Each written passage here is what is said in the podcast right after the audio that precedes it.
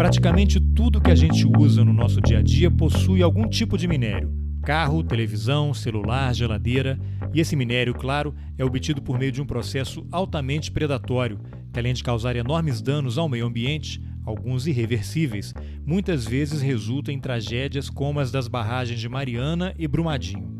Essa exploração legal e ou ilegal também é responsável pelo deslocamento de comunidades quilombolas, indígenas e por disputas que resultam em assassinatos de lideranças comunitárias. Mas esse é só um dos lados do problema. Há também a atividade do lobby que acontece nos gabinetes do governo e do Congresso, bancadas de parlamentares eleitas com dinheiro das mineradoras para criar e mudar leis que atendam a seus interesses. Para falar sobre isso, eu entrevistei o jornalista Maurício Ângelo, criador do site Observatório da Mineração, um projeto de extrema importância que se propõe a contar o que as mineradoras e seus lobistas não querem que a gente saiba. Eu sou Carlos Alberto Júnior e esse é o Roteiristas.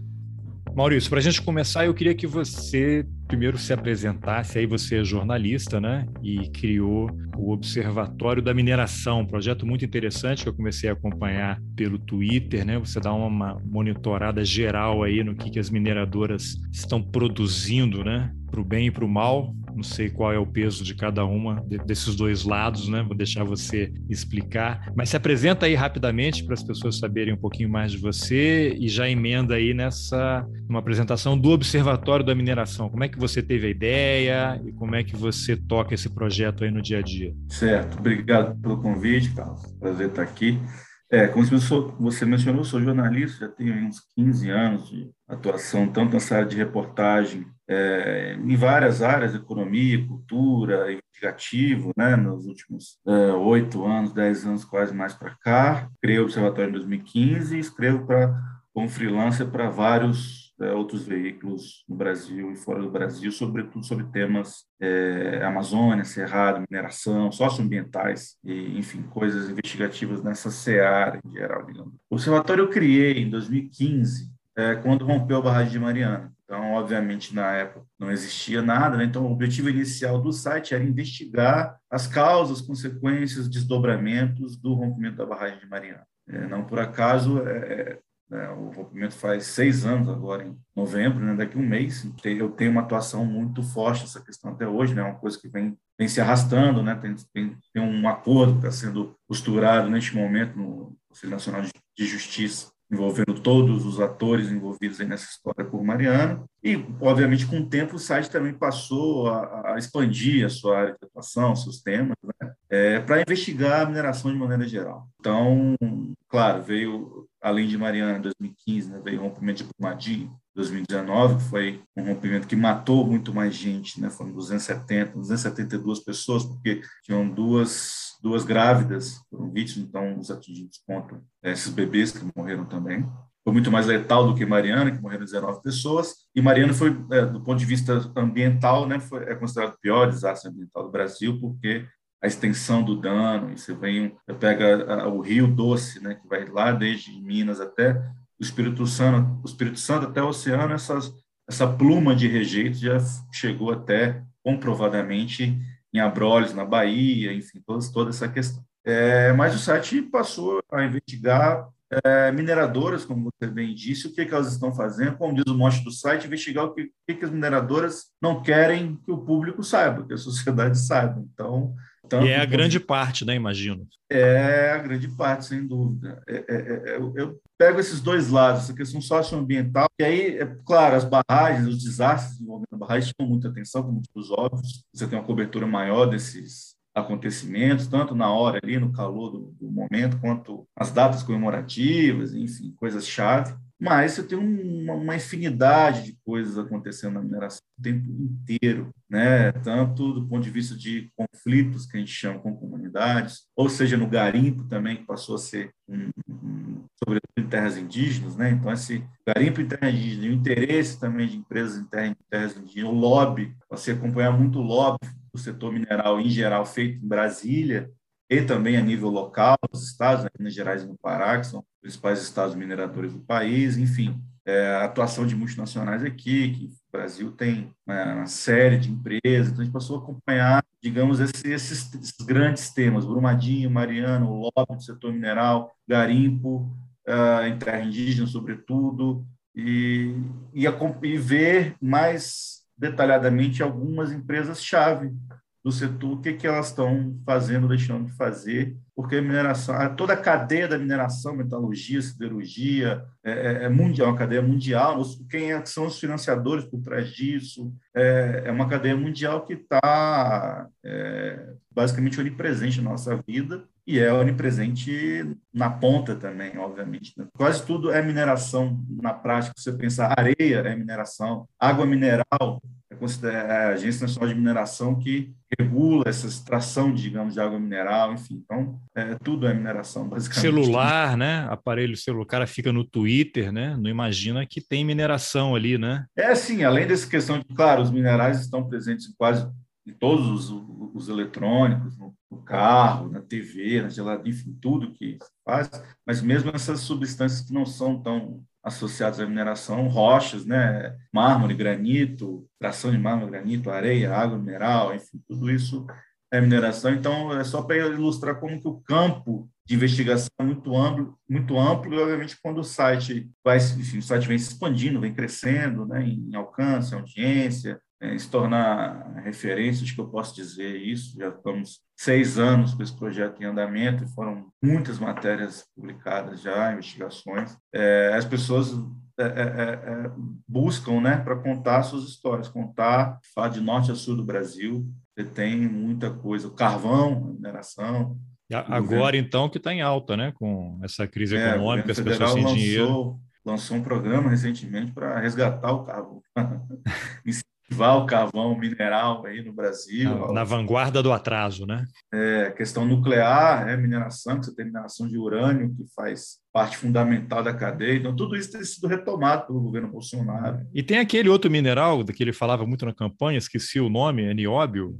Nióbio, nióbio. Que é o grande né? que ia resolver os problemas do Brasil, né? Seria o pré-sal da mineração, né? Fazendo um, um paralelo, é, assim, é resolver é uma, a vida uma... do Brasil para sempre e tal, né? É, tem, uma, tem essa loucura dele com o nióbio, que virou meme, inclusive, né? Virou piada, mas é porque, assim, em termos de mercado, o Brasil tem, o Brasil de fato é responsável pela maior parte do nióbio extraído e usado na cadeia mundial atualmente, sobretudo em Minas Gerais e em Goiás, é, inclusive a CBMM, que é a, é a, empresa mineradora que extrai junto com uma, uma estatal de Minas, uma companhia mista de Minas, a CBMM é da, da família Moreira Salles, que é dona do Itaú revista Piauí, IMS, por aí vai, né? Mas você tem também reserva de nióbio em áreas indígenas no Brasil, mas isso é mesmo do ponto de vista mercadológico, é inviável se extrair, o mercado não, não comporta, não precisa, digamos, atualmente dessa extração de nióbio, além do que já, já, já está disponível. Então, é, uma, é um frisson aí desse, que não se justifica do Bolsonaro. Mas, enfim, outros, é, a gente pode falar como que o governo tem atuado, né, como disse, tenho acompanhado isso muito de perto, mas eu também sempre lembro e digo nas entrevistas e nos eventos que é, a mineração é um setor que ela não não carece muito de ideologia, não necessariamente vai para um lado o direito ou esquerdo, o que quer que seja, está sempre próxima ao poder, como esteve nos governos do PT, é, esteve, esteve em estados, governos estaduais, locais, para garantir os seus interesses, para fazer o seu lobby lá. O que interessa ao setor é que o, o, que o que ela quer seja aprovado, enfim, colocado em, é, em prática e tudo mais. Então, e depois é... eu quero falar em mais detalhes sobre isso, mas antes da gente avançar para alguns pontos específicos, você falou que o projeto uhum. começou em 2015 ali, né, 2016. Hoje quem é que faz a apuração? Você está sozinho? Você tem uma equipe? Tem gente no país inteiro? Como é que é essa produção das matérias e como é que você avança aí nas reportagens? Porque são temas delicados. Tem até uma frase que você usou aí. Eu queria que você depois explicasse um pouquinho mais, né? O que, que as mineradoras não querem que a gente saiba, né? Que é exatamente o seu desafio e o que você precisa e quer descobrir que a sociedade tem que saber o que está acontecendo. Então, como é que é essa logística no dia a dia aí, em termos de equipe, apuração? Hum. que desafios vocês enfrentam e como é que vocês sobrevivem também, né? Vocês recebem apoio financeiro de alguma instituição, é doação de, de assinantes, como é que vocês sobrevivem? Vamos lá. É, impressionante, é, é de certo modo impressionante, mas no início do site, tinha, do site tinha algumas pessoas que tocavam o site comigo. Um tempo eu acabei ficando sozinho mesmo. É, e o site foi, digamos, retomado, tem o, o, caráter que ele tem hoje, sobretudo a partir de 2019, é, dessa coisa de investigar mais vários temas da mineração mais a fundo, expandir muito a, a, a, a, apuração né, e a publicação de matérias. Base, eu tenho hoje colaboradores associados, que é pessoas que não estão no dia a dia do site, que não publicam matérias com frequência, mas que eventualmente publicam uma matéria ou outra, eu é, é, é ajudo em algumas questões. Eu, eu, a gente publica, por exemplo, em inglês também, né? algumas matérias são publicadas em português, obviamente, depois tradução em inglês, as pessoas ajudam um pouco nisso, mas basicamente eu, é, sou eu. Maurício Ângelo, eu fundei o site, eu sou repórter, editor, é, é faço toda a questão de, das redes sociais, por exemplo, aquela coisa toda. Claro, sobretudo nesses últimos anos para cá, a gente tem buscado, eu tenho buscado parcerias e tudo. Eu, é, o site recebeu é, alguns financiamentos de, de, curto prazo, digamos, é, de um financiador alemão, que é a Heinrich que está no site lá como apoiador, parceiro, uma fundação alemã que atua no Brasil há muitos anos. Foi financiamento direto né, para o site. É, e também é, o site, obviamente, abriu muitas portas, então você tem várias parcerias e trabalhos e projetos que eu faço a partir do site que acabam se pagando, né? O site acaba se pagando por essas, por esse, por esses projetos e parcerias que surgem além do financiamento direto que ele recebe. Eu não abri ainda é, campanha, né, para financiamento coletivo, doação de pessoas, do público em geral, porque primeiro isso também é, é, isso, isso, custa dinheiro, isso custa tempo, né? Quando aqui questão do tempo e sobretudo a quantidade de horas que eu me dedico ao site, que enfim, eu não consigo nem não faço ideia, não consigo somar, não tenho um, um controle disso numa planilha, porque é, seria é, semanal, por exemplo, não sei dizer, mas é muita coisa. Então, essa questão do, do, do tempo e do dinheiro investido. E, claro, acho que o modelo, eu, não, eu não, não acho que ainda seja o momento agora de lançar uma campanha, no futuro, não sei se breve ou intermediário, médio prazo, isso pode ser uma, pode ser um caminho, mas a, a, o nosso modelo de financiamento, a partir já dessa experiência com a BOL, não difere muito do modelo do que é agência pública, do que é Repórter Brasil, enfim, Amazônia Real, vários outros sites que eu, caso Repórter Brasil, escrevo como freelancer eventualmente, enfim, com essas pessoas, todo esse ecossistema que é basicamente financiado por instituições, sobretudo estrangeiras, que acreditam no jornalismo investigativo, acreditam que o trabalho é importante, acreditam que é necessário fazer o tipo de coisa que a gente tem feito é, e decidem investir nisso, né, financiar essas matérias que dentro do Brasil, inclusive, encontram muito pouca é, muito pouco apoio, né? É, é, é, não por acaso, porque obviamente você está mexendo com interesses, é, inúmeros interesses. Então,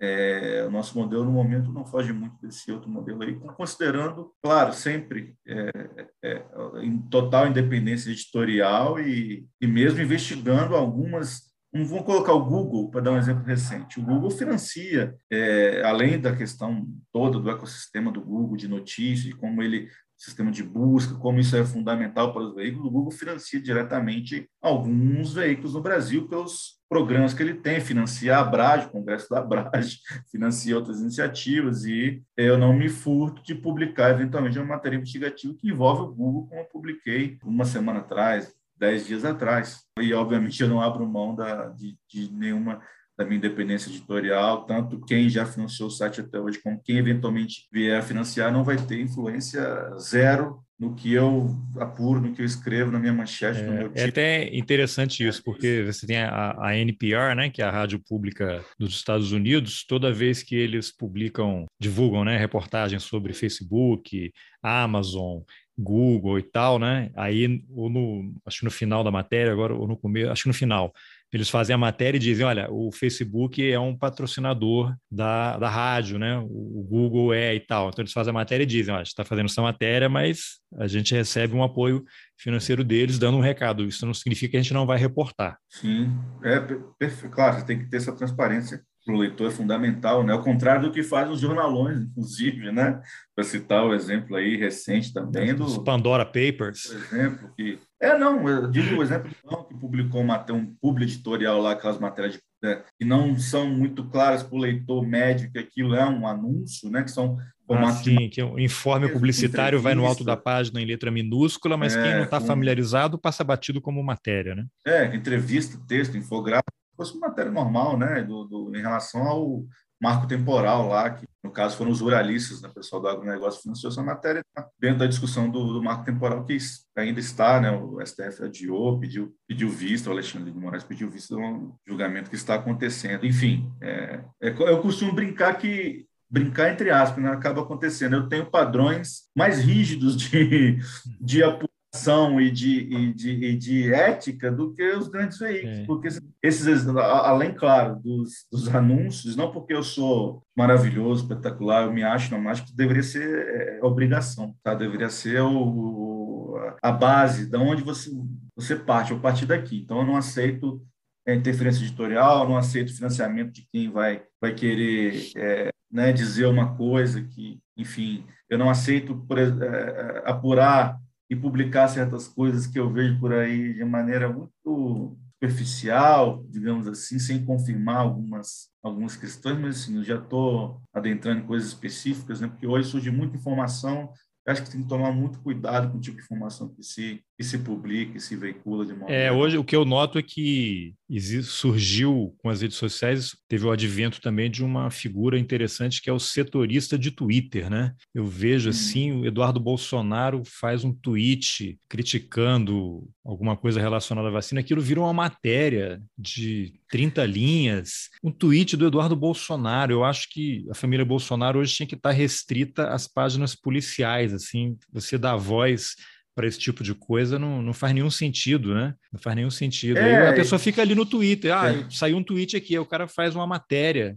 É, sem dizer que esse seja de um tweet ou de um anúncio, de uma. Não, tu, não que o tweet não seja importante, né? Tem, ele tem que ser relevante, a notícia, a informação, a Sim, pessoa que claro. postou e, e ter uma checagem, né? Não é o cara pega o tweet e faz qualquer coisa, né? É isso que a gente chama de jornalismo declaratório, né? Que seja de um tweet, entrevista do Bolsonaro no cercadinho, de uma fala num evento qualquer, enfim, pegar a declaração, vira manchete e resume o que o cara falou, por mais que seja um absurdo qualquer, uma mentira, uma distorção, como é tão comum nesse governo, tem aí as agências dedicadas a desmentir esse povo, e sei lá quantas por dia, Bolsonaro já, é, mentiras por dia, Bolsonaro contou, são muitas, sem dizer todo o alto escalão do governo, para não ir muito longe. Então, é um, é um, é um fluxo de, de, de mentiras, distorções e, e, coisas enviesadas que você bota isso na manchete, as pessoas, as pessoas em geral vão combinar são poucas as pessoas que leem de fato a matéria é. e, e, vão até o final e tendo o contexto, por N motivos que já se foi discutido exaustivamente, isso causa um dano muito grave, né? A pessoa está lendo a manchete ali sem nenhum contexto, nenhum, que é uma mentira, que é, isso é, é muito danoso à democracia é. brasileira, isso está mais do que provado, eu, eu é. creio. Então, mas Maurício, isso acaba esbarrando em algumas coisas que a gente vai falar, mas eu queria voltar em algumas coisas que você falou já nas suas respostas iniciais aí, vamos dar uma destrinchada aqui. O que as mineradoras não querem que a gente saiba? Se podia dar alguns exemplos assim em termos de apuração que você já fez, coisas que eles querem que ninguém saiba. São muitas, né? Começar pelo lobby. Como é que funciona? O que a gente fala de lobby? Ah, lobby, lobby é crime? Não, não é crime é, regular, é regularizado no Brasil, tem uma lei que não, não tem, né? Alguns países têm. É, só que muitas vezes esse, essa influência ultrapassa bastante o limite do, do, razoável, digamos, que é ter uma figura ali ou várias figuras, ou uma interlocução de um setor ou de uma empresa com o governo, ou com outros agentes públicos importantes para aprovar um projeto. É, isso vai, por exemplo, no caso da Vale, tem uma matéria que eu fiz em 2019, pouco depois do rompimento de Brumadinho, é, mostrando que a Vale se reuniu numa reunião secreta com o pessoal da Secretaria de Meio Ambiente de Minas Gerais, é, isso em 2016, 2015 para 2016. Eu tive, obtive áudios dessa reunião, ata, enfim, tudo ali. E foi onde os funcionários da Vale e funcionários da Secretaria de Meio Ambiente discutem como as leis poderiam ser modificadas. Em determinado momento, o funcionário da, da secretaria diz: olha, tudo pode ser modificado. Lei que não muda está errada e tudo mais e tal. E, na sequência, as leis de fato foram modificadas em Minas Gerais, simplificando, por exemplo, o licenciamento ambiental, que era um dos temas da discussão, que favoreceu, por exemplo, projetos como o de Brumadinho, que veio a romper em 2019. É, esse, esse ano aí é governo Fernando Pimentel do PT, né? É, na, é, era, era na virada, na verdade. Era, na verdade, era final na, é, do 2014 para 15 ali, no final de 2014, na, na, na, eleição, né? Tinha saído o Anastasia, tinha saído do PSDB, tinha assumido é, o vice, na época o Pimentel foi eleito, corrigindo a data. Mas as leis foram modificadas e o Pimentel, inclusive, recebeu um milhão de doação da Vale naquela campanha. Pimentel. Pimentel do PT que 2014, lembrando, né, foi a última eleição que foi permitido doação direta de empresa para políticos em, em geral, né? É, não só o Pimentel, naquela eleição a, a, Vale doou mais de 80 milhões, 80 milhões de reais para candidatos no país inteiro, governador, deputado, senador, deputado estadual, enfim. Tem um levantamento que só em Minas Gerais, por exemplo, na época, cerca de 70% dos deputados federais, estaduais eleitos receberam dinheiro da Vale, né? E a gente a tá bancada falando... da Vale, né? É, e a gente está falando, ah, tudo bem, 2014, já são sete anos, mas é, muitas dessas pessoas são reeleitas indefinidamente, então muitas delas continuam aí até não, hoje. E, e mesmo não tendo sido reeleito, eventualmente, eventuais alterações de legislação que eles tenham participado e conseguido terão efeitos de décadas, né? Exatamente, e esse é o ponto da matéria. Eu tenho uma reunião secreta em que a Vale pede algumas coisas para a Secretaria de Meio Ambiente do Estado. Isso, no decorrer né, do tempo, é colocado em, em pauta e é aprovado tanto por uma lei uh, estadual, por essa bancada que recebeu 70% do dinheiro da Vale, o governador eleito recebeu o dinheiro da Vale, as normas e outras regulações que não passam também pela Assembleia Legislativa foram alteradas em Minas para beneficiar não só a Vale, claro, mas todas as grandes mineradoras. É, isso é um exemplo de como que esse lobby funciona. Isso, deve, isso é razoável? Isso deveria ser aceito? Outro exemplo recente do governo Mariana, nesse caso. Eu mostrei ano passado que se confirmou, digamos, os próprios credores da Samarco, Samarco é a empresa que era a mineradora que divide o controle ali, né? metade da Vale, metade da BHP, que é a, maior do mundo, não mineradora E que as duas queriam jogar na conta da Samarco só, né? Que não, não foram eles, né? é. né? não foram a gente. É, isso é outra, desde o início, bom, o, capitalismo é complexo, né? Então, essas joint ventures, essas, essas empresas, essas mineradoras em geral têm várias subsidiárias com outros nomes a favor da empresa mãe, e aí a, a, a cadeia... Participações de... cruzadas, né? É, a cadeia de responsabilização quando acontece um desastre, um crime, um, mas é sempre mais fácil botar, ah, não, é outra empresa lá vai aparecer na mídia, inclusive, vai aparecer o nome da empresa lá, não vai aparecer o meu nome, né? É. Nesse caso, Samarco não vale. Ou, enfim, outra empresa X e por aí vai. Então, dentro do ponto de vista midiático, é uma, um escudo muito, muito bom, né? muito fácil. É, mas, enfim, Vale e BHP estavam usando basicamente a Samarco como um entreposto para envolvendo a Fundação Renova, nesse caso, que foi a fundação foi criada para conduzir a reparação de Mariana, e, enfim, o, o, MP já mostrou que a fundação deveria ser independente das mineradoras, não é independente, atua em favor dos mineradores, pediu a extinção da Renova e tudo. Não foi essa Mas, entidade aí que tem gravações da advogada ameaçando as pessoas, né, para tem que aceitar tem, e tal, uhum. intimidando uhum. as pessoas? Sim, foi uma matéria da, da, agência pública que saiu também no início desse ano mostrando isso. Nesse caso que eu estou falando, a Vale e a BHP estão usando a Renova e Samar para reembolsar bilhões é, do valor que elas foram obrigadas a, a, a pagar pela reparação por manobras fiscais, de, enfim, de debêntures, de, de dívidas contraídas pela Samarco, etc. E tal. Como a Samarco entrou em recuperação judicial esse ano, devendo 50 bilhões de reais, os credores da Samarco, que não são bonzinhos, legais, gente boa, estão atuando nisso porque querem seu dinheiro de volta. Eles descobriram justamente o que eu já tinha revelado ano passado, e de fato comprovaram que isso sim estava acontecendo e que por ter essa manobra, Vale BHP, numa recuperação judicial da Samarco, são os primeiros a receber o dinheiro. Então, assim, elas se beneficiam no início, no meio e no fim.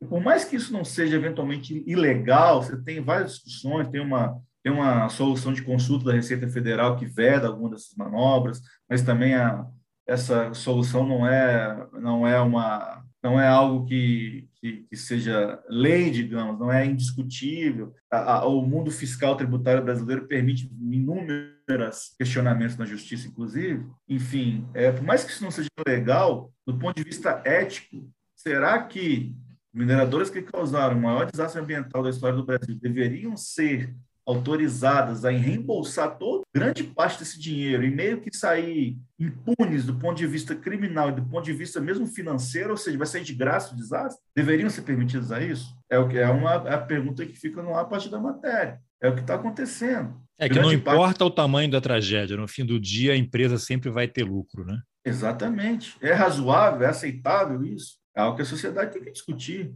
Né? Ou seja, você causa o que causa e no fim das contas ainda você consegue manobrar o sistema para você sair imune, sair de graças. E óbvio, se você comparar a questão de mercado, né? desde Brumadinho, por exemplo, que é mais recente, o valor de mercado da Vale não lembro de cabeça, mas aumentou muito. As ações da Vale se valorizaram absurdamente. A gente está vivendo um novo boom de commodities aí, de minério, de, por mais que oscila o mercado, mas minério de ferro, o cobre, ouro, enfim. Então, um novo boom, né? As mineradoras estão batendo recorde de lucro, não só a Vale, todas as grandes mineradoras no Brasil e fora do Brasil. É, então, é um ciclo que favorece muito as empresas. Então, a, a, atuação mais assim do observatório é juntar essa parte socioambiental, de conflitos de comunidades, com, essa, com essas questões de lobby financeiras do mercado, esse jornalismo econômico de mercado, porque é importante, né?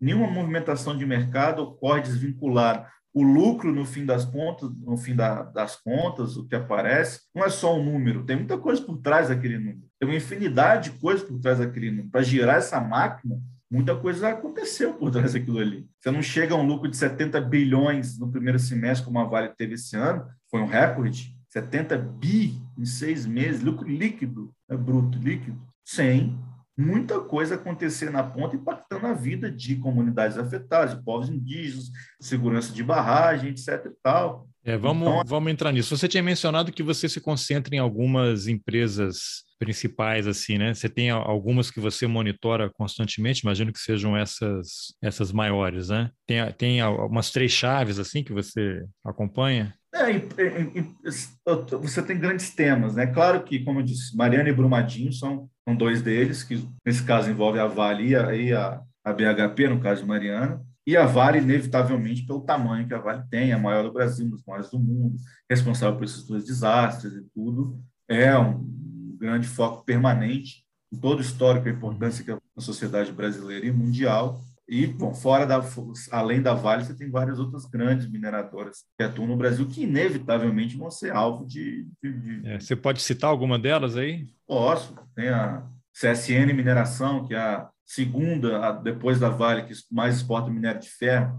É uma empresa meio irmã da Vale, que nasceu lá também Getúlio Vargas, né? Também CSN, Gerdau, Anglo American, Kim Ross, que explora, explora ouro, e Paracatu, a maior exploradora de, de ouro, que é do Canadá. Enfim, você tem né, Usiminas, você tem toda essa cadeia que eu falo, mineradores, e metalurgia. E agora, e qual é a relação que a gente pode estabelecer? Porque você pega essas empresas, não só nesse setor, mas em outros, mas nesse caso aí da mineração, acima delas você tem esses grandes fundos, de, você tem bancos e você tem fundos de investimento que têm uma atuação global e até você já mencionou que é muito difícil às vezes rastrear porque muda de nome, você tem que fazer uma engenharia para poder identificar quem é quem. Mas no fim do dia, de novo, é o dinheiro, né? Esse pessoal não está muito preocupado com nada, né? E mineração é uma atividade hiperpredatória, né? Quando os caras entram para explorar uma, uma coisa, sai de baixo, vai ser terra arrasada, né? Eles vão deixar aquilo ali, vão, vão botar um pin, um eucalipto ali depois, né? E dizer que estão recuperando e tal.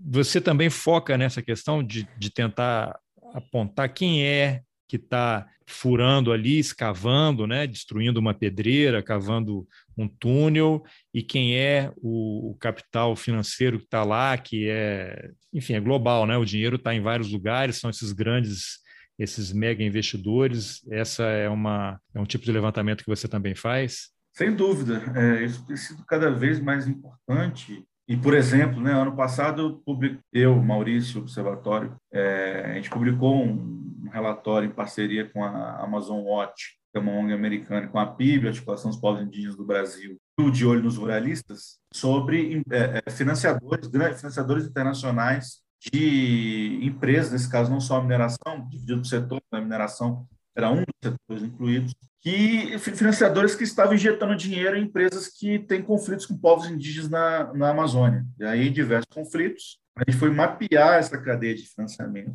Né? Isso, é, é claro, você tem ferramentas e tem leituras, investigações, cruzamento de dados para chegar nessas, nessas informações, para mostrar justamente quem são, é, quem é que está injetando dinheiro nessas empresas. E aí você tem é, grandes fundos, os maiores fundos de investimento do mundo, a BlackRock, eu posso citar aqui, falar, é, é, a maior investidora disso, que é o maior fundo de investimento do, do, planeta Terra. Tem dinheiro em todas as empresas praticamente, e na mineração é, é onipresente. Então você tem fundos de investimento, tem fundos de pensão, então, ah, o fundo da aposentadoria lá dos trabalhadores da, da educação da Inglaterra. Eventualmente, esse fundo de pensão está investindo em minerador aqui no Brasil, um exemplo. É, aquele Será professor que... aposentado, ambientalista da Dinamarca, acha que está ajudando o mundo e tal, é. e está com o dinheiro dele ganhando de uma. devastando uma população indígena. E ele Exato. nem faz Será ideia, né? Povo... Exato. Será que esse povo sabe disso? Muito provavelmente não.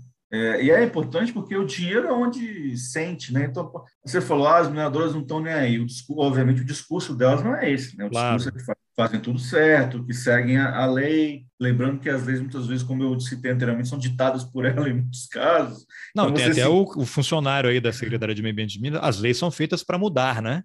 Exato, e as leis às vezes eventualmente são mudadas para atender esses interesses. Então, você está seguindo a lei, entre aspas, nem sempre quer dizer que está. Que lei é essa, né? Que lei é essa? Você, você tem que olhar, é aquela, o ditado lá, né? Como são feitas as salsichas e as leis, né? Ninguém quer saber. É, o meu papel é mostrar, é, é mergulhar na, nessa sujeira aí né, da salsicha e da lei. E eu, eu, eu o discurso do capital internacional, essa coisa ESG, né, de governança, sustentabilidade, gestão e tudo mais é muito forte.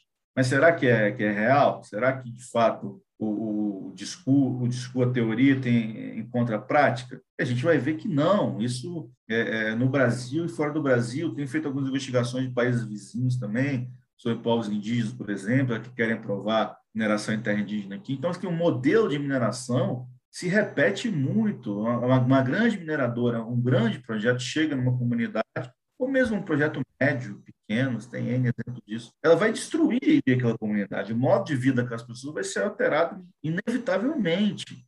A água numa comunidade rural, mesmo urbana, vai, vai secar, vai desaparecer. A mineração usa muita é, água. É, eu, eu já trabalhei numa, pro, ter... numa produtora de vídeo, para dar um exemplo, que tinha uma. Não vou citar nomes aqui, porque as pessoas não estão aqui para debater, uhum mas que é uma, uma empresa brasileira que opera na África e aí contratou essa produtora, levou uma equipe para uma comunidade no Malawi para fazer uma espécie de documentário etnográfico, porque aquela havia uma comunidade que vivia em cima de uma região que era de interesse, e essa comunidade seria removida. Então eles estavam registrando assim é, danças, cantos, o idioma, porque eles iam sair de lá. Então, o último registro provavelmente seria é, esse documentário, e aí foram uma equipe para lá para entrevistar os mais antigos, contar a história e tal, e pronto. E aí a empresa é, pode colocar a cabeça no travesseiro à noite e dormir tranquila, né? É, o que você está me dizendo é como se estivesse registrando a extinção de um povo, pelo menos de um modo de vida daquele povo, mais que as pessoas sejam removidas daquele lugar, vai reproduzir esse modo de vida em outro lugar, não é a mesma coisa. Né? Não, vai, vai se desfazer a comunidade, né? vai acabar. Igual o, a ditadura fez aqui é, no Brasil, que pega os índios de várias regiões, várias etnias, uhum. coloca lá no Parque do Xingu, né, etnias inclusive adversárias, né, em muitos casos. É, até recentemente saiu matéria aí, não me lembro agora se foi na Ponte ou na, na, agência pública, um relato ali que chegavam lá os aviões do, do Exército, botavam lá 100, 200, 300 pessoas né, indígenas no avião e levaram para o Xingu. Agora vocês vão morar aqui. É isso, sim, né? Sim, essas, essas, expulsões, remoções e bombardeios aéreos. E saiu agora a decisão recentemente dos Krenak, em Minas Gerais, que inclusive são afetados pelo rompimento de Mariana, que é o Rio Doce lá, o Ailton Krenak, claro, é uma, é um dos uma liderança, né? Incontornável. do Brasil hoje. É, é, é, os Krenak foram duramente perseguidos pela ditadura e saiu uma decisão agora condenando o Estado brasileiro pela, pela tortura, prisão, assassinato. Teve um. Semana passada, eu acho que saiu a decisão. Né? Krenak, né? Semana passada. Ou seja, é, tudo isso claro, falando da os crimes da ditadura, não, não, quase nenhum foi, foi de fato julgado, analisado, e as pessoas foram condenadas. Acho mas que nenhum, coisas, né?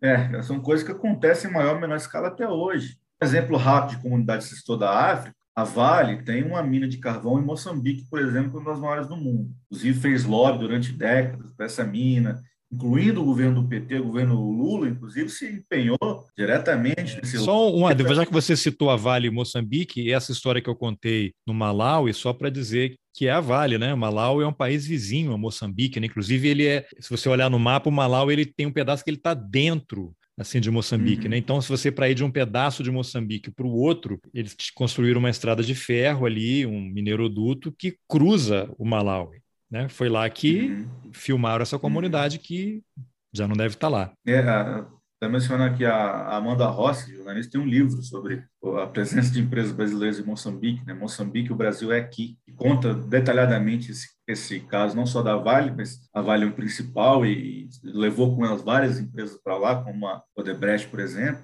Mas, enfim, a Vale, inclusive, está se desfazendo desse negócio hoje. Está tentando vender essa mina de carvão. Sim. Vale é boazinha, se deu conta de que o carvão é poluente. Poxa vida, passamos décadas fazendo lobby para criar essa mina, movemos montanhas é, é, com governos diferentes, etc. e tal.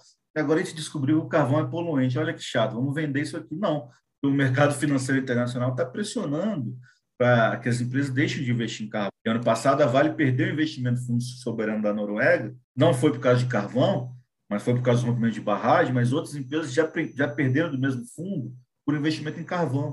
É, então, aí você junta outros elementos. Você viu, o norte de Moçambique passa por um problema gravíssimo de guerra civil ali, com o Estado Islâmico descendo da, da Tanzânia. Eu lembro que há alguns anos o Brasil chegou a abrir uma embaixada no Malawi, exatamente por conta desse projeto. Né? Então, ia ter brasileiros ali, havia necessidade da presença de uma representação diplomática no país, e essa, essa embaixada está sendo desativada vai ser fechada daqui a algumas, alguns meses. Pois é, eu, eu, o exemplo que eu queria dar rapidamente é que para abrir essa mina de carvão, comunidades foram removidas e colocadas em assentamentos. É, final do ano passado, eu fiz uma matéria mostrando que uma criança morreu, morreu, e outra teve a perna amputada por uma mina terrestre num assentamento da Vale, herança da guerra Civil. do país. Ou seja, a Vale assentou famílias que foram removidas da mina dela numa área que... Um campo minado.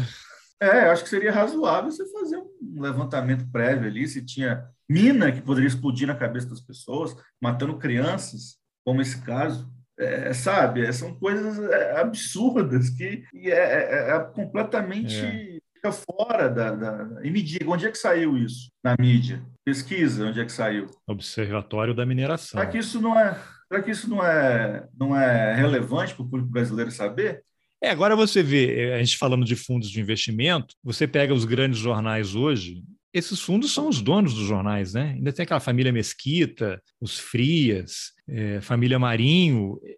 Até você tem um sobrenome ali tocando alguma coisa do dia a dia, mas as decisões não são tomadas por eles, né? Não é exatamente é, uma decisão esses... jornalística seguindo os princípios éticos do jornalismo, que aí já é uma outra questão, né? Que valeria um outro, um outro episódio.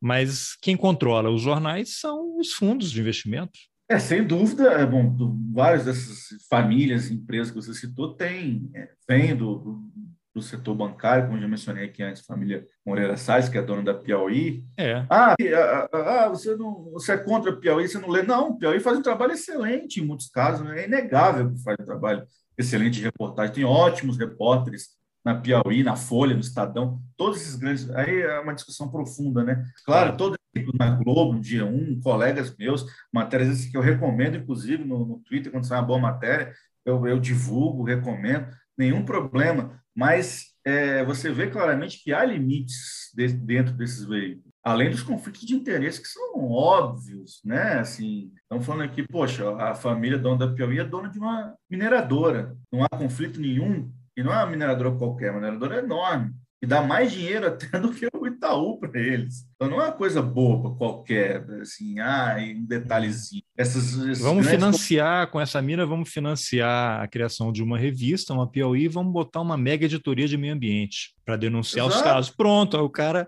não, mas os caras estão lá, têm independência para publicar o que quiser. É, assim, além desses veículos que são, é, você citou, né, os grandes, mas você tem a, a, é, fundos de investimento que, que, a XP, por exemplo, né, o, como é que é, empíricos, né, do antagonista, enfim, que são donos do veículo, são mando no veículo. Ah, a questão do Paulo Guedes, que está aí agora, da, da, offshore do Paulo Guedes. Puxa vida, por que, que o pessoal não está batendo? Saiu na Piauí, inclusive, olha que legal. O público e o Paulo Guedes recentemente, bastante laudatório ao Paulo Guedes, eu diria, o perfil de alguns de junho, julho, se não me engano. Mas é, a, a, os, os, veículos vão, assim, né, cara? Comunicação é negócio, o veículo dificilmente vai ignorar um furo relevante, porque é negócio. É clique, né? É negócio, é, é, é e, e, no fim das contas, o, o, dinheiro que circula, né, não do veículo em si, mas dessas empresas por trás dessas pessoas, é tão grande que, assim, tudo que meio se neutraliza, sabe? A minha impressão como esse caso do Paulo Guedes, o Paulo é, que vem né, do, do, setor bancário, BTG Pactual, aquela coisa toda, o mercado. Eu acho que ele nunca saiu do setor ah, bancário. É, é, pois é. E assim, ah, vamos bater. É, todo mundo diz isso, né? O Paulo Guedes é o mais poupado ainda pela mídia, apesar do papel dele no genocídio da pandemia, que está mais do que admitido, inclusive, pelo Sachida lá, né, que é o secretário, grandes intelectuais, esses grandes quadros. E tem técnicos. até um, um, vídeo recente aí que foi resgatado, né? É. Eu, eu, consegui localizar e publiquei aí ele justificando, né, que o nazismo é de esquerda, que o Pinochet era de esquerda, coisa é. assim cruel. Mas Maurício, a gente consegue estabelecer a relação entre grandes mineradoras e o garimpo ilegal? Eu pergunto isso porque a gente vê na televisão, Jornal Nacional, não sei o quê, aí os caras fogem, aí trocam tiro, né, dá tiro na Polícia Federal e, e matam os indígenas, mas você vê assim, você tem lá tratores, né, escavadeiras no meio da selva, né, um lugar que não tem estrada, aí você vai ver, é ali que o cara chegou com as máquinas de balsa, aí foram cavando um caminhozinho ali, arrastaram as máquinas até um determinado local, não só mineração, né, para exploração de madeira também, é, ou algumas coisas chegam, não sei se chegam de helicóptero. Como é que essas coisas chegam lá? Porque não é o cara que está fazendo um bico, né? que está lá escondido na mata, lá com mercúrio, tentando achar um pouquinho de ouro, que vai levar isso, né? Você tem uma mega estrutura por trás, e quando você vai monitorar e rastrear a cadeia né? A hora que, o, que tem um trator no meio da selva, uma escavadeira no meio da selva e um brilhante no dedo de uma socialite na Europa, no Rio de Janeiro, em Nova York, isso está ligado, né? Não, não é não é geração espontânea, né? Tudo tem um processo, uma cadeia. Como é que essas grandes mineradoras se relacionam com o garimpo ilegal? Você já se debruçou sobre isso? Tem um levantamento? Como é que a Vale que diz não, a gente só atua aqui, não sei o quê? Existe uma relação de uma Vale, de uma DHP com, com alguma. Esses caras, eu sei que lá no alto isso tudo se entrecruza, né? Você tem agronegócio, né? em determinado momento os interesses se tocam, né? São comuns, porque precisa abrir um caminho aqui, você tem um lobby, você bota um jabuti numa medida provisória, num projeto de lei, né? Como é que essas grandes empresas que tem equipes jurídicas, né? Você vai fazer uma matéria aí, e de repente os caras botam 15 advogados de áreas diferentes para te atender, né? Você vai levar 15 processos diferentes se sair uma vírgula que eles não gostem, né? Qual é a relação desses caras com garimpo ilegal, por exemplo? E aí depois a gente avança para a terra indígena. É, olha, em relação ao garimpo ilegal envolvendo grandes mineradoras, respondendo objetivamente sua pergunta, qual é a relação? Uh, nenhuma. Posso dizer que existe relação? Não que eu saiba. E por quê? Relação direta de financiamento, uma grande mineradora que é dona de um garimpo usando um preposto, explora aquele garimpo para. Porque, veja, a gente está falando, querendo ou não, por um motivo simples inicial: as mineradoras não precisam disso. Elas não precisam desses garimpos ilegais. Esse é o principal motivo. Segundo, claro, é ilegal, é contra a lei. Elas não precisam financeiramente, elas vão muito bem, obrigado, seguindo as explorações dentro da lei. É, segundo, é pouco inteligente de uma parte de uma grande mineradora se envolver num negócio deles, que é um crime, diretamente. Não, retorno... não que os outros não sejam, né? apesar de estarem protegidos pela legislação. É, aí você tem consequências, né? mas assim, é pouco inteligente, é, o risco que ela corre é muito alto com o retorno financeiro eventual que, ela, que, ela já, que eu já mencionei aqui, né? 70 bilhões em seis meses da Vale, 200, 209 bilhões que o setor mineral brasileiro lucrou ano passado, no meio da pandemia, e eu fiz matérias, inúmeras matérias sobre esse foco mineração em pandemia, com a saúde do, os trabalhadores, por exemplo, porque quem mantém isso são os trabalhadores, tem milhares de pessoas por trás mantendo essas operações, enfim. O que você tem no garimpo legal são o que a gente sabe ainda até o momento é pouca coisa, mas já é algo. Você tem, você tem empresários, obviamente. Você está falando de uma as máquinas que você citou que custam aí de 500 mil a 1 milhão de reais cada máquina dessa. Então o garimpo deixou de ser algo artesanal, o cara lá que vai com a bateia dele, a peneira vai, entre aspas, dele ali na beira do rio para usar o mercúrio, enfim, você tem todo uma cadeia mundial de exploração ilegal de mercúrio, do garimpo, as balsas, as máquinas, deixou de ser algo artesanal. Vai, nos últimos 15, 20 anos, isso, esse processo intensificou muito. E hoje é claro que você tem organizações é, multimilionárias por trás disso, que vão desde a extração do garimpo, as, as traders, as refinarias, as DTVMs, que são teoricamente reguladas pelo Banco Central, mas, resumidamente, o controle da cadeia do ouro brasileira é, é nulo, de fato, é nenhum. Eu até escrevi sobre isso recentemente. Você tem ações do Ministério Público Federal, você tem projeto de lei do, do Contarato, inclusive, que tenta mudar isso. Mas hoje é, a bagunça é total, você não tem nenhuma segurança de que um ouro que vai para a aliança do seu dedo, de quem está nos ouvindo, tal, que aquilo você não tem segurança de que aquilo saiu de uma área legalizada, autorizada, com licenciamento, com tudo certinho dentro da lei, que aquilo não saiu de uma terra indígena, de uma unidade de conservação, e que tipo de crime que há por trás daquilo ali. Você não tem nenhuma segurança disso. Tanto das joias que você compra por aí, quanto as grandes redes. Né? A Repórter Brasil publicou recentemente uma matéria mostrando que a Ganster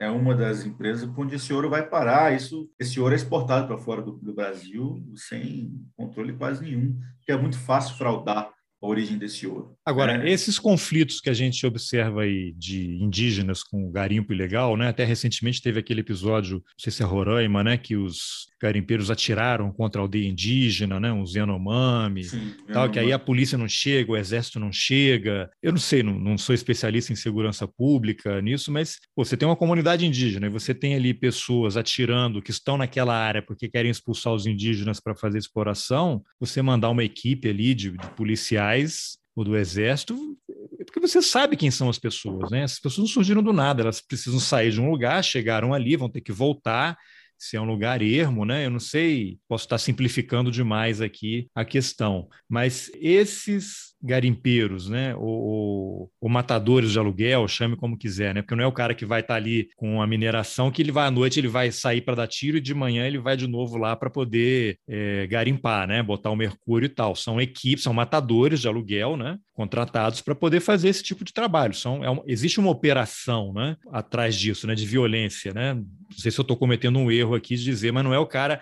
à noite eu vou lá caçar os índios e, e de dia eu vou garimpar. Eu acho que são coisas compartimentadas.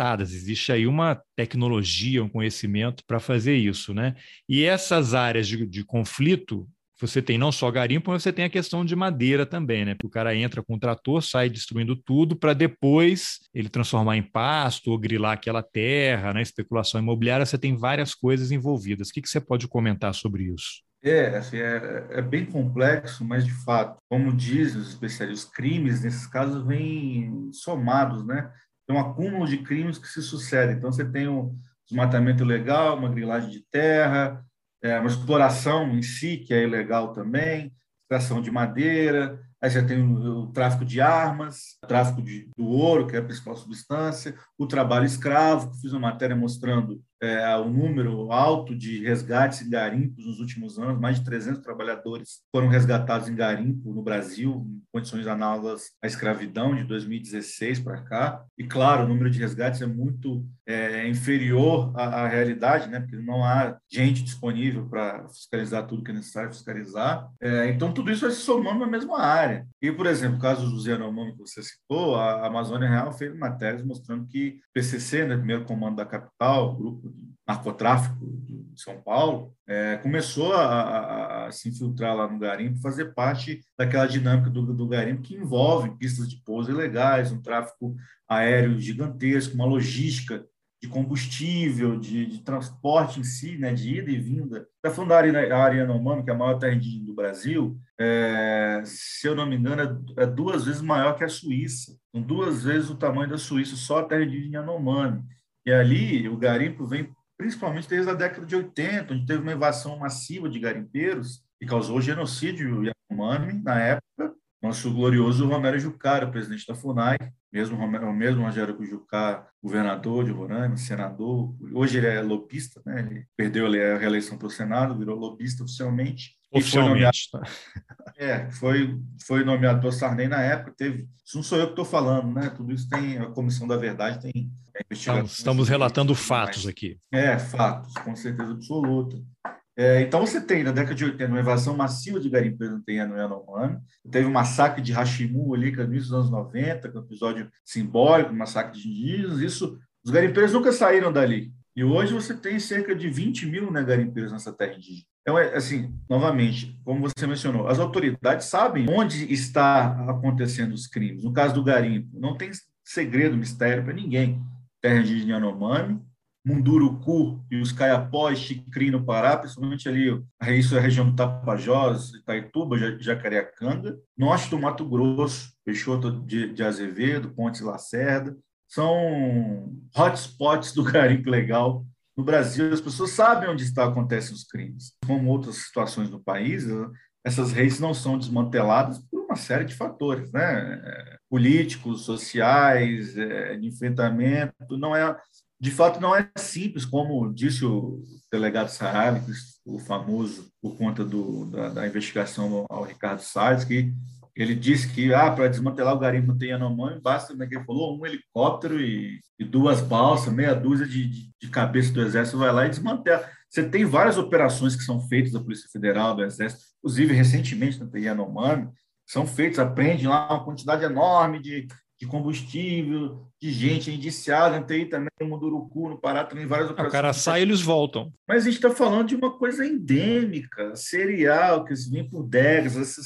no caso de Itaituba, a cidade vive em torno do garimpo. O, todo o comércio, toda a situação política local é, é, é, é pró-garimpo, não é contra garimpo. a cidade surgiu por causa é, disso, né? É, surgiu para isso a solução é, é, é, difícil, não é?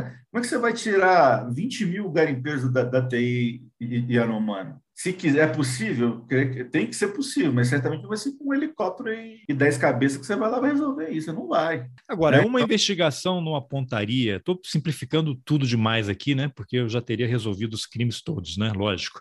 Não é possível rastrear quem é o na ponta, a ponta capitalista, né? Porque a hora que você pegar um empresário aí que provavelmente às vezes é um cara, sei lá, um, é o dono de uma imobiliária em Curitiba, é um cara do agronegócio lá de Santa Catarina, que ele está financiando essas coisas. Já, já se sabe, né? já há relatos e reportagens. os caras estão moram em outro estado e têm essas operações lá. Você diria que essa dificuldade para rastrear e chegar nesses caras e processar, ela pode ser atribuída a um pouco de estudo que você falou, de influência política. Você tem um Ministério Público, pega o cara, prende o cara, quem te contratou, quem contratou você e você foi contratado por quem? Vai fazendo, não, não daria para chegar no, no cabeça lá, o é, cara, no grande grupo? Sim, você tem. É, essas operações recentes que eu mencionei chegam em alguns nomes, em alguns empresários, alguns peixes grandes, tanto na, na Teima do Urucu, né, no Mami. Eu fiz uma matéria recente sobre um dos empresários que é dono de mineradora de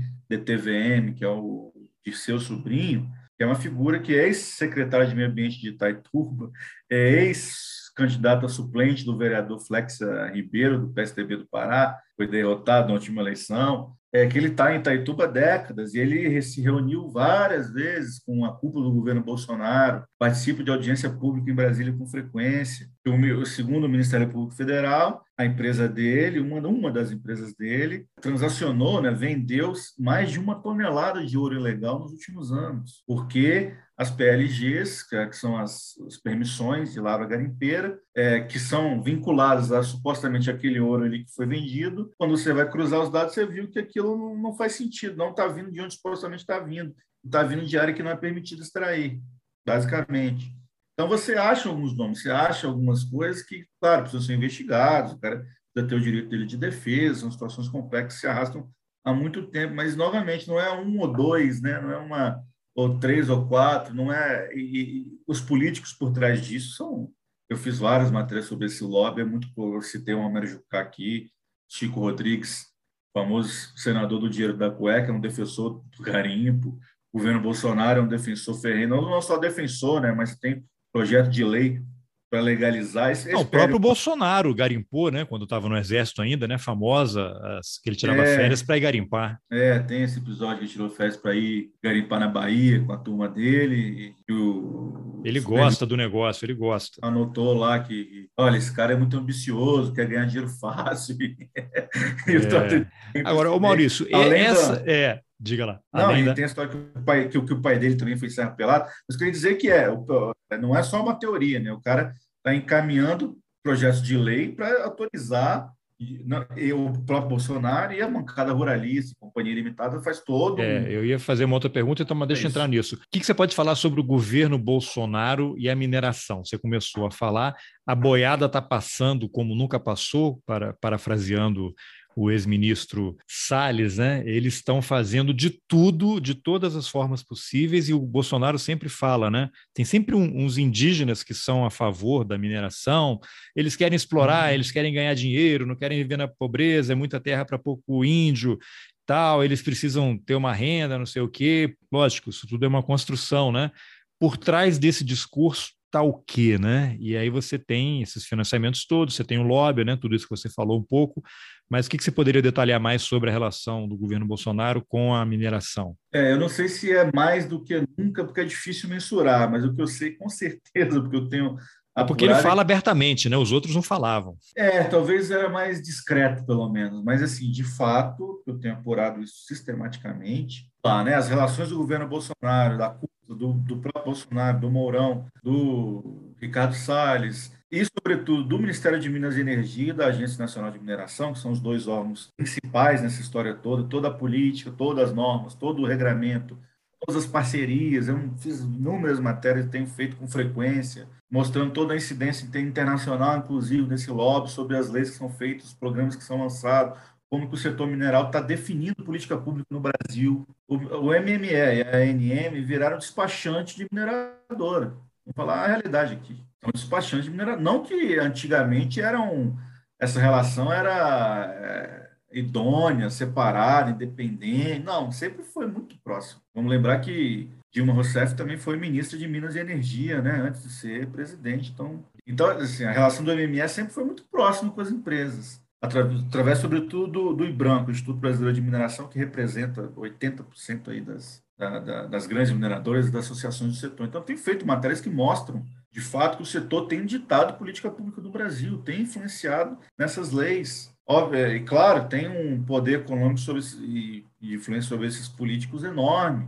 O governo se reúne frequentemente com o lobista do setor mineral e, e a, ações são tomadas pela ANM que favorece o garimpo, favorece o licenciamento mais rápido, incluindo o Ministério da Economia do grande Paulo Guedes novamente, que é parte dessa engrenagem. Então, você tem licenciamento mais rápido simplificado, você tem a guilhotina regulatória, que eu fiz uma matéria sobre a ANM, está discutindo com a OCDE, já está colocando em prática muita coisa, é uma matéria que eu fiz ano passado, isso está em prática, está, em está acontecendo, da leilão de novas áreas, você tem a previsão aí de mais de 20 mil novas áreas de minerais no Brasil entrar em leilão, já várias dessas já estão sendo colocadas em, em oferta pública, entre aspas, digamos assim, 35 bilhões de investimentos para os próximos anos, uma ligação umbilical da cúpula do governo com lobistas do setor, isso fora a influência local, né, nos principais estados. Então, é, é isso, assim, você, você, você lê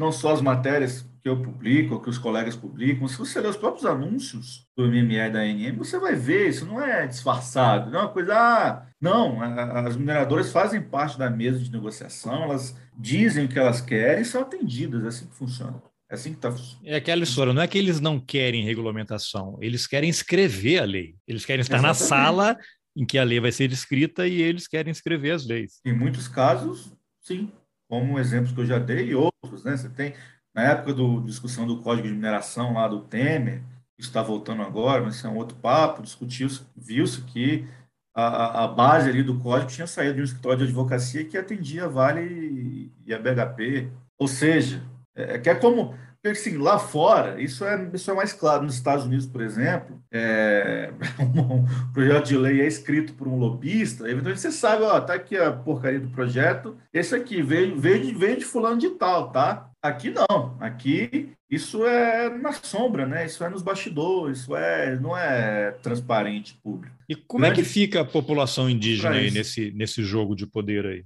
É uma situação. É a que perde sempre, né? É uma situação complicada, para dizer o mínimo, né? Considerando, por exemplo, a questão do marco temporal que está em voga aí do STF, né? Os, os ruralistas assumiram que pressionaram o STF para que não votasse o marco temporal, que, bom, tudo indica num país razoável, coisa que nós não somos, essa tese do marco temporal, do ponto de vista constitucional, é, é absurda, assassina, é etnocida, etc, etc e tal. É, seria é, estapafúrdio se o STF fosse concordar com essa tese, mas tudo é possível no Brasil.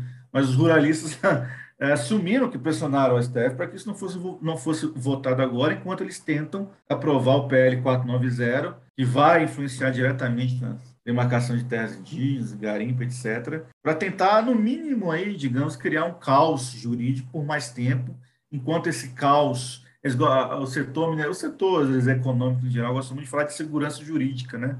De segurança jurídica para investir em um projeto, seja mineração, seja outra coisa. Na verdade, nesse caso, ilustra como que o caos jurídico é muito é, favorece muito esses atores, né? Enquanto o caos está em andamento, eles continuam lucrando. O Gario, como diz o próprio Ayrton Krenak, já me disse numa entrevista, ah, projeto de lei que vai autorizar mineração interdita, mineração industrial de grande porte, de fato é um problema e tudo, mas enquanto isso se arrasta aí no Congresso já há muitas décadas, na verdade, o garimpo em terra indígena é uma realidade que está acontecendo agora. Os rios estão sendo contaminados, pessoas estão morrendo, é, é estão sendo assassinadas, é, é, a, a, contaminação de um, de um rio, de um ecossistema, você não recupera. O metal pesado, você não recupera. E certamente você não recupera do dia para a noite. Então, é uma, é um etnocídio deliberado que está acontecendo. Enquanto isso tudo está em discussão, no caso do garimpo, é uma realidade. Esse lucro está acontecendo, essa contaminação está acontecendo.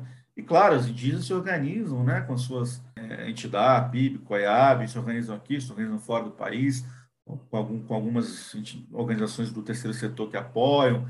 A incidência política tenta também é, ir para fora do Brasil, mostrar, né, pra, mas, ao mesmo tempo, assim como uma matéria que eu fiz recentemente mostra, isso é, ao mesmo tempo que a União Europeia, por exemplo, para não ficar aqui, é, ah, ouve as demandas, está ali meio preocupado, esse negócio, de, desmatamento na Amazônia, poxa, que chato isso, vamos acabar com esse negócio. Ah, o governo dos Estados Unidos também, ah, o, o Trump nem se fala, né, aí era farra total, mas o Biden, poxa, Bolsonaro, você é menino levado você, né, não está incentivando o pessoal a desmatar a árvore.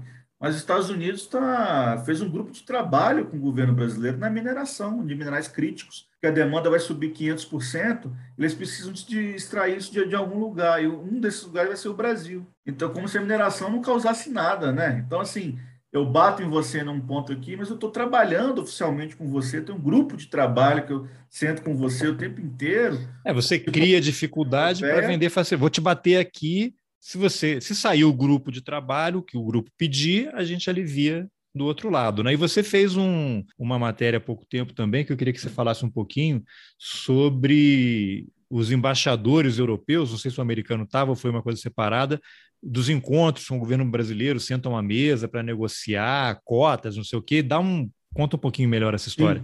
Sim, Sim que tem a ver com justamente o que eu estava falando. A matéria eu fiz um, um apanhado dessas reuniões e e seminários e encontros, eventos uh, nos últimos anos, né, desde o governo Bolsonaro para cá. O que, que foi desse, com quem o governo se reuniu? O que, que foi feito? Quais as datas? Quais os anúncios? O que estava envolvido? Então, um deles, esse grupo de trabalho feito com é, do MME com a, os Estados Unidos, né, via embaixada americana, se reuniu diversas vezes com, com a cúpula do MME. Uma delegação da União Europeia foi consultada um pouco antes do PL 9 ser enviado ao Congresso pelo Bolsonaro, pelo ministro de Minas e Energia, Bento Albuquerque, e pelo Sérgio Moro, diga-se, que assina o projeto, né, o nosso querido ex-ministro da Justiça. Ah, pela empresa de advocacia que ele trabalha lá nos Estados Unidos? Não. Ah, quando era ministro quando ainda? Era, quando era ministro ainda, né? Isso é os projetos de fevereiro de 2020. Ah, enfim, eu, eu mostro que a mulher se reuniu antes e depois. Várias reuniões continuaram, continuaram acontecendo. Vários anúncios foram isso com União Europeia, com Estados Unidos, com o Canadá, que é o principal país aí uh, para a mineração mundial do ponto de vista financeiro, do ponto de vista de, de, quantidade de empresas canadenses que atuam no mundo, inclusive no Brasil, por aí vai. Parcerias feitas entre IBRAM, Bolsa de Valores de Toronto, ANM, é, mais de 150 empresários, é, CEOs, executivos de mineradoras participaram desses encontros. Então, é um balcão de negócio. E o objetivo final, o resumo da ópera é o quê? Para ampliar a área de mineração, é, aumentar a quantidade de, de material explorado? Sim, basicamente você tem um balcão, uma feira livre, né? não tão livre assim, vai, porque é fechado em alguns atores-chave, né? é, que sentam no balcão o governo brasileiro, diplomatas, representantes de algumas entidades desse país e os, os empresários da mineração. E aí, gente, o que, que, que, que, podemos fazer? Quais são as áreas de disponibilidade? Quais são os mecanismos financeiros que serão dados incentivo para que esses projetos aconteçam? Quais os regramentos que serão mudados para facilitar, porque é muito burocrático, né? O Brasil sempre é muito burocrático, né? Licenciamento ambiental, coisa chata. Como... Pô, eles querem uma espécie de GLO da mineração, né? Liberdade para matar ali. É, vamos botar como como está no projeto de licenciamento, né? No, o autolicenciamento, né? Não, é, a própria empresa diz que está tudo bem e toca o barco, vamos botar esse negócio para andar, coisa chata, esse negócio de licenciamento, de regra, de compensação, de estudo ambiental, né? por mais que já seja cooptado, vamos acabar com isso. Como, quantas áreas aí você pode liberar para nós, governo brasileiro? Estão milhares de áreas que estão sendo liberadas, regramentos que estão sendo mudados, incentivos financeiros, via BNDES, inclusive, o BNDES investindo bilhões nesses negócios, isso tudo são anúncios públicos. Ah, porque o pessoal gosta, né? Caixa preta do BNDES, que não, nunca existiu, nunca, né? não existe. O BNDES financiava Porto, fora do Brasil, Porto de Mariel, em Cuba, aquela putaria toda. Olha, os caras estão financiando é, um monte de projeto de mineração e, e, ninguém fala nada. E aí?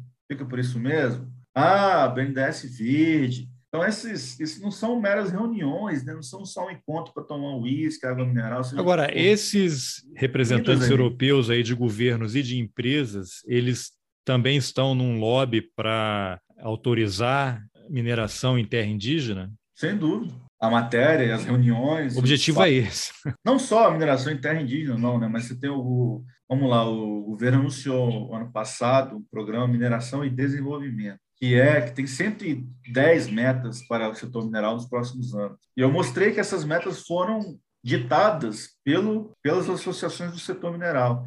E esse PMD, esse programa com essas metas, que inclui mineração, inclui também mineração em terra indígena, inclui também o carvão, que o governo anunciou recentemente, inclui várias metas que estão sendo colocadas em práticas, é o principal eixo, centro dessas reuniões. É a pauta das reuniões PMD. Então, é como é que a gente pode colocar isso em prática, basicamente.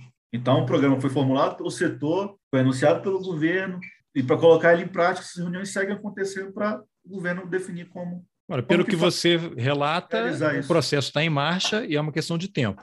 Sim, está em marcha. É, várias e é uma questão de tempo para isso né? ser efetivado. Sim, eles têm o prazo né, até 2023, 2024, mais que vá além do, do mandato do Bolsonaro, mas considerando isso uma política de governo, tem prazo para colocar tudo isso em prática e eles não estão perdendo tempo. Por mais que, tenham, tenhamos pandemia, enfim, uma série de coisas acontecendo, nada disso é impeditivo para que essas coisas andem. Bom, para a gente caminhando aqui para o final, uma pergunta que eu sempre fico curioso é quando você procura governo, essas mineradoras, as multinacionais, imagino que eles têm um discurso padrão, né, já empacotado ali para justificar que vai beneficiar todo mundo e tal, né? Não sei se tiver algo diferente aí você me fale, mas para além disso, a cobertura dessa área, que é uma área perigosa, né? predatória, perigosa, que envolve assassinatos, crimes de, de todos os tipos, diversas coisas e tal. Você, como é que é a, a tua cobertura em relação a isso? Você, já, você sofre ameaça? Você fica preocupado de abordar determinado assunto? Não só em termos de ameaça mesmo física, né? Pô, tem um garimpo ilegal, vai vir um matador aqui me pegar, ou manda recado, mas por essa parte mais institucional mesmo, você vai fazer uma denúncia que envolve envolva uma grande mineradora e o departamento jurídico deles está lá calçado já e vai te meter um processo e vai te quebrar, né? Você vai ter que trabalhar 15 encarnações para pagar a multa que o juiz vai determinar para você. Como é que. Conta um pouquinho desse bastidor, assim, como é que você lida com isso, que tipo de, de situação acontece? É, vamos lá, eu lido com isso da maneira, da melhor maneira possível. Que qual é? É seguindo os padrões jornalísticos. Ou seja, vamos lá, é claro, eu sempre peço uh, ao outro lado de uma empresa, de uma matéria X, mas também faço análises, sempre baseado em fatos, base com referências, com, seja informações públicas que ninguém está olhando, seja informação exclusiva, sempre procuro essas pessoas, do ponto de vista jornalístico, eu me calço né, o máximo possível que eu posso. É claro, como você mencionou assim, o setor de mineração é um setor conhecido é, internacionalmente pelo risco, pela está é, entre os setores principais que, causam a morte de ativistas ambientais. Por exemplo, tem o relatório da, da Global Witness, que sai anualmente, que sempre mostra isso, mas normalmente quem é morto são os ativistas que estão na ponta, né, que moram naquelas localidades, as pessoas mais da ponta da cadeia mesmo, que estão ali o tempo inteiro, um líder comunitário, um líder indígena e por aí vai. Isso esse é o perfil. O cara que está na terra que eles querem escavar, né? Tem que ser retirado. Exatamente. E assim, claro, quando sofre pressão, ameaça, velada algumas, e, ou é, aproximações, né, propostas indecorosas, ofertas não muito é, republicanas. É, é, do meu ponto de vista, e como eu disse, né, eu Claro, eu, assim, eu, eu recuso todos, ou me, me, me desentendido, ou nem respondo às vezes, mas é, é, é, é difícil. Tento, eu tento fazer meu trabalho da melhor maneira possível. É claro, você está comprando briga com gente, todos os perfis falando de grande empresa, de empresário, políticos, de todos os perfis, ah, uma cadeia muito grande, envolve mineração, garimpo, é, gente de lobistas de, de, toda a natureza, mas é, é assim, é, não tem outra, outra maneira de fazer o trabalho. Ou eu faço ou eu não faço. Então não tem como para fazer uma coisa chapa branca, não precisaria existir o site, não precisaria fazer o que eu faço. Você tem retorno quando procura esse pessoal? Eles respondem? Que eu fico sempre é. vejo assim no, no, Jornal Nacional, por exemplo, nos jornais, né? Tudo da família Bolsonaro no final das matérias é assim: ah, o gabinete do deputado Eduardo Bolsonaro foi procurado e não respondeu. A presidência da República foi procurada. Eles não estão nem aí, não dão resposta. Você faz o que você quiser e dane-se. É, do ponto de vista do governo, de fato, é, não, e não só na mineração, né? Como eu também como escrevo muito sobre a Amazônia, enfim, temas socioambientais gerais para outros veículos, e isso até um levantamento que o Observatório do Clima fez, acho que 70% das demandas do, do, do, jornalísticas não eram respondidas pelo governo. São ignoradas. Então, são ignoradas. De fato, o governo federal, em geral, não responde, ou quando responde, depois de muita insistência e, enfim, com uma nota genérica. Agora, as mineradoras, por exemplo, a maioria delas respondem sim, claro, eu procuro elas com frequência, na maioria dos casos, eu publico em boa parte das matérias, publico não só os principais pontos da resposta, e publico também a íntegra da nota. do que a mineradora respondeu e das perguntas que eu fiz, porque eu acho que isso é uma maneira, é uma, uma transparência interessante para o público, eu acho. Você vê o que foi respondido, o que foi perguntado, o que foi respondido, o que não foi respondido, que é comum, né? Você faz uma mega apuração, você manda um milhão de perguntas. Cara, responde manda... três escolhe o que vai responder ou responde com uma nota genérica ali, tá? Então, beleza. Tá aqui, se você, se você quiser ler, tá aqui exatamente o que eu perguntei, o que foi respondido. Perfeito, é justo com o meu leitor, é justo para a empresa que respondeu, para assessoria e, e vamos que vamos. A maioria das mineradoras responde sim.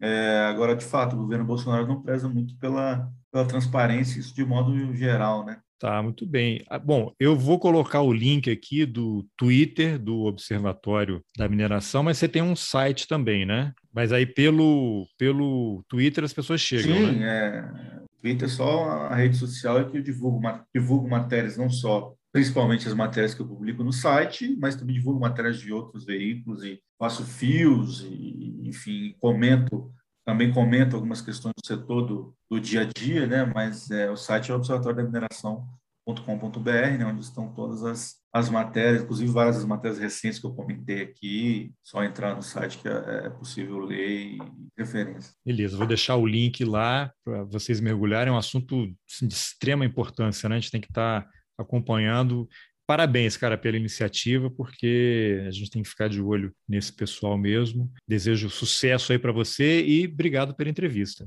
Obrigado a você pelo convite, todo mundo que ouviu. Convido a acessar o site, ler as matérias. E é importante, né? e além da manchete, como, como comentamos aqui, aos colegas que estão ouvindo, que investiguem essas coisas, que tem uma infinidade de coisas. Espero eu ter financiamento para contratar vários colegas que eu quero contratar para investigar muito mais coisas do que eu consigo dar conta atualmente e com certeza isso vai acontecer em breve.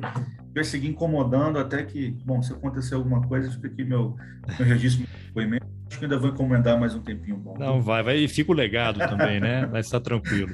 Falou, obrigado, Obrigado, Maurício. meu cara. Um abraço, tchau, tchau. Bom, essa foi a entrevista que eu, Carlos Alberto Júnior, fiz com o jornalista Maurício Ângelo sobre o Observatório da Mineração. Se você gostou, compartilhe nas suas redes sociais, mande o link por e-mail. Nas informações do episódio você encontra os links para o Observatório da Mineração. Dá uma conferida, porque a gente precisa ficar de olho nesse pessoal. E se você acha importante apoiar o jornalismo independente, considere a possibilidade de contribuir com o Roteirices. É possível colaborar com qualquer valor pelo Pix ou pela plataforma Catarse a partir de R$ reais mensais. Os links também estão nas informações do episódio. Obrigado pela escuta e até o próximo Roteirices.